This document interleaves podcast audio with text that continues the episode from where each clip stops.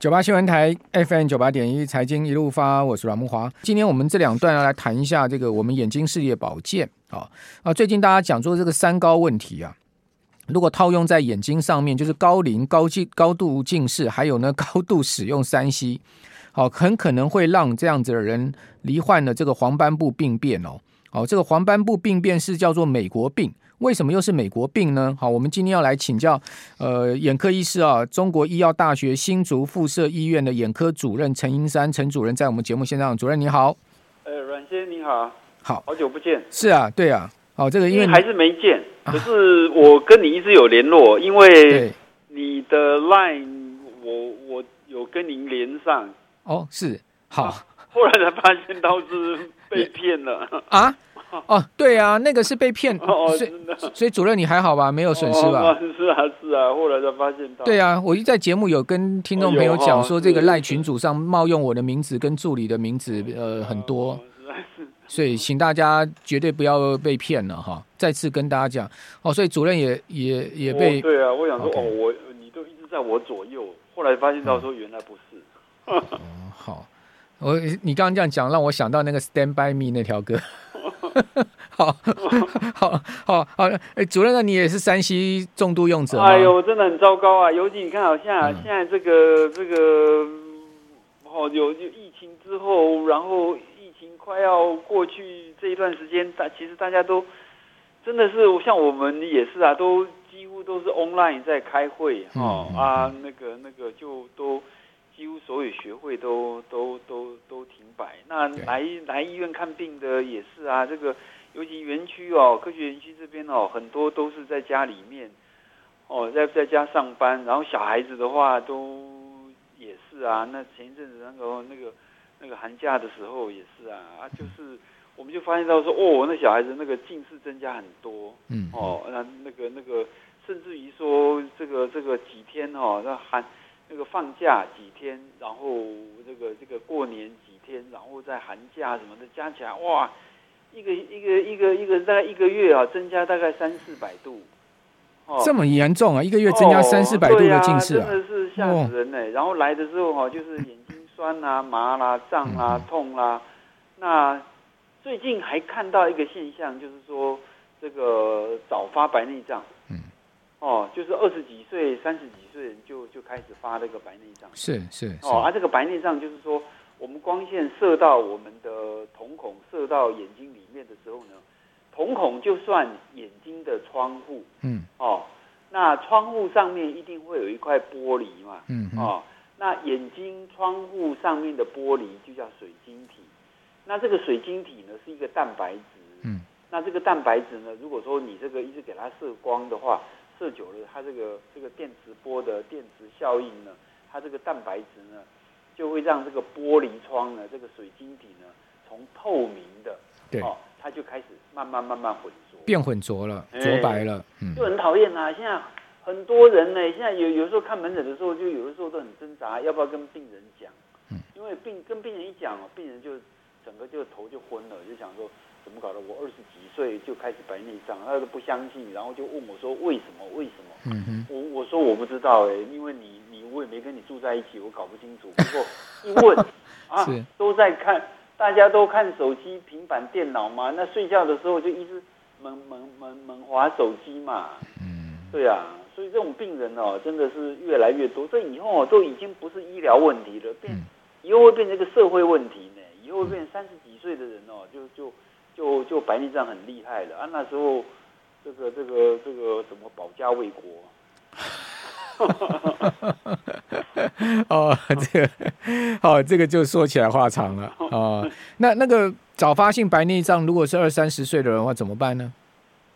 怎么医治呢？有药水啦。现在重点就在于第一个，就是说这个我们要怎么样把这个白内障做数值化的一个表达啦。对哦，就是说因为现在所有的医院啊，不管国内国外大家都一样，就是说啊，医生都会讲说啊，你有一点白内障啊，你有中度白内障，有这个有重度白内障啊，你这个要开刀啊。事实上面的话，就是说能能不能够把这个白内障数值化？好像说，哎，我没有血糖，那我去抽血啊，我今天血糖一百，明天一百二哈。那所以说现在我们正在做这一块，就是说能不能数值化？哈，那我们碰到的二十几岁的人，哇，大概都有十五 percent 的的这个这个这个水晶体的混浊度了，哦，那当然是这个东西是不会造成要手术，哦，那只是说像这种病患呢，他就是就是他会怎么样，你知道吗？他拿他来的主诉就说，哎，我去我去配眼镜，哦，那怎么配就配不到一点零，哦，明明这个验光师给我验的度数是对的，哦，他。他电脑验光两百度，那他用两百度的这个这个这个透镜去帮我做做矫正近视呢？结果呢？哎，我就是到零点九，那甚至于说到一点零了，他还是有一点雾雾的。也就是说，其实这种早发白内障呢，就有点像本来是透明玻璃的，现在变成毛玻璃。了解。哦，那毛玻璃的话，就有点像什么呢？就好像我们在在户外走啊，PM 二点五很厉害啊，就是。好像雾雾的啊，有云雾状这样子而已。你说看还是看得到，可是你这个视觉品质就不好。OK。哦，那现在其实呢，这个讲起来呢，要预防啦，就内服外用。内服的话，哦，你还是每天吃一颗蛋，吃一盘绿色蔬菜，哦，吃这个黄色水果。嗯。那外用的话，哈，这个这个手机啊，哈，就是有个这个保护贴啦，哈。然后呢，就是二十分钟休息十分钟啦。对。哦，那大概这样子来保护。那最好的方式的话，就是说我们看这个电脑、平板、手机的时候，就是要适度啦。哦，适度二十分钟、三十分钟，那就要休息一下。哦啊，休息的话就是闭目养神。哦，嗯、不是说看电脑，那要休息了啊，结果电脑这个不看了，对，改看手机哦。那就等于没有达到目的。好，所以听到没有？你看我在直播的时候，如果眼睛有闭起来，你不要骂我。我有听陈医师的话，二十分钟我眼睛要闭一下。所以现在我觉得哈，这个 这个哈，我觉得像像这个这个像您这样广播哈，我觉得这个应该是是未来一个趋势啦。就说像现在我也都都喜欢听广播，用耳朵啊，眼睛就不看了。OK，眼睛不看了。这个像 Podcast 我们节目也有嘛。对呀、啊，哦，可是我们我们主持人就就没办法不看。好，我这个前面有一个笔电，然后我旁边还有一个大电视，然后这边又有一个小的这个荧幕，然后上面还有两盏灯。哇，我前面的这个光源非常的多，真的嘞，真的啊，很糟糕呢。我下次把我这个环境拍一下，再赖给你，那这个就真的是我的赖了。啊啊，就是那个现在其实也是有这种哦，就是说像您这种、嗯、这个高高高。收视率哦，高上电视的的主持人哦，那或者说是接受采访的时候，其实你眼睛那个那个那个那个那个 stage stage 就是那个舞台前面那个真的是五六盏的那种哦，那有的很，摄影棚里面的灯都超亮的哦，那个射完哦，那个真的就是整个眼睛干啊，酸到不行。没错没错，对，所以说现在也是有这种叫做隐形眼镜，就是防蓝光的隐形哦。哦，现在有防蓝光隐形眼镜。对，现在也就是说，嗯、尤其是女女生，您您是没关系啊，女、嗯、女主持人她啊不想戴眼镜哦，那现在也是有这一种的。OK，那效果好吗？也还不错啦，不过就是说它不是发展的像这个防蓝光的这个眼镜一样，防蓝光眼镜的话是比较成熟的一个一个一个成品。OK，可能人家有些人爱美就不想戴眼镜，就戴隐形眼镜。对。对，这个导致.导致有有一些需求啦。防蓝光的眼镜的防蓝光效果，您您的评估到底怎么样？我现在自己也是戴这样子的哦，防蓝光的啊，防蓝光其实大概防十五趴、二十趴就够了哦。嗯、那有的人哦啊，给他防个五十趴哦，就戴那个眼镜我，好像在在戴那个卡通镜一样嘛，那没有必要。卡通镜哦，对啊，你十五二十趴之后呢，其实呢适度的防哦，嗯、然后呢，它会让你的这个。影像呢更亮，嗯哼，哦，那可是呢，就是说基本上我们还是就是说，我还是建议就是大家每天吃一颗蛋的，OK，好，我们先休息一下，陈陈医生，我们先休息一下。九八新闻台 FM 九八点一财经一路发，我是阮梦华。好，最近这个市场波动很大，我相信很多听众朋友可能就是一直守着这个手机跟电脑在看行情了哈，所以造成了眼睛更加的这个不舒服哈。那所以我们今天赶快来请教中国医药大学新竹附设医院的眼科主任了。好，陈盈山陈主任在我们节目线上哈。呃，主任今天蛮多听众朋友在线上问您问题的，您可以回答吗？可以啊。好，那这个。呃，有位听众朋友问到说，哈，这个很多年轻人现在很年纪轻轻的就去做了这个人工水晶体的置换，好，或者说做了这个近视雷射，好，然后呢去治疗这个白内障啊跟近视问题啊，呃，请问，呃，这样子可以永葆视力的清晰吗？做了这些手术置换了之后，好，他说呢，白内障跟近视问题解决之后，眼睛，呃，随着年纪的老化，好，还有过度的使用。好，是不是还是可能造成视力的模糊呢？对，就是眼睛是神经系统里面唯一会受光的神经系统的构造。哦，大脑不会受光，小脑不会受光，脊髓不会受光，之后眼睛会受光。对。那您知道嘛？就是各位各位听众，大家知道，就是说光线只要照到身体，身体就会就是会退化嘛。哦，皮肤你会越来越皱嘛，啊，自由基会产生嘛。对。所以眼睛是唯一神经系统里面就是会受光的，嗯，所以做任何步骤都不会延缓眼睛的的退化。哦，也就是说，您开白内障啦，做近视雷射啦，其实你若不记得这个自己要保护，例如说出门要戴太阳眼镜，那我刚刚提到的每天吃一颗蛋，吃一盘绿色蔬菜，吃黄色水果的话。你眼睛还是会持续退化，尤其我们临床上看到很多，就是像这个哈，就是说这个这个开过近视雷射的哈，开过近视雷射以后，一开完哇，本来近视八百度，一开完变近视零度，哇，好高兴。对，就一种子本来是视力零点一，变成一点零，然后呢就开始大力用眼睛，哦，给他大力。的给他用下去啊，超他就对了。结果怎么样呢？嗯，白内障提早来了。哦，那为什么呢？就是说他本来哈，他本来近视的时候呢，其实他戴眼镜，你知道吗？我们我们台湾的眼镜哈，眼镜行他都会帮你做这个做这个这个这个防紫外线的 coating。嗯啊，所以说其实台湾的眼镜呢，都等于是相当于是一半的太阳眼镜了。哦，是哦。呃，对，有这个作用。所以说你像。开完之后，我不是说不要开，是说你开完之后，你从此就放下你的戒心的时候，嗯，临床上我去做过统计，就是说开过近近视雷射的，反而白内障要开刀的时间会提早五年。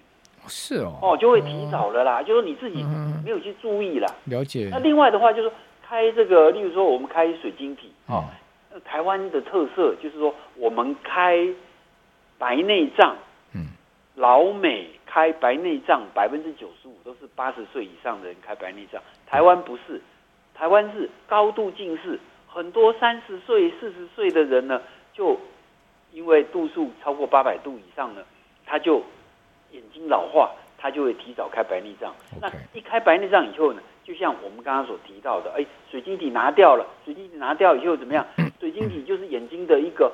一个窗户嘛，它就有个玻璃挡在帮你挡光嘛。对。哦，你现在一拿掉以后怎么样？哇，光线射进去的话，反而黄斑它的这个这个受氧化的这个这个压力的话，更有造成黄斑部病变的风险。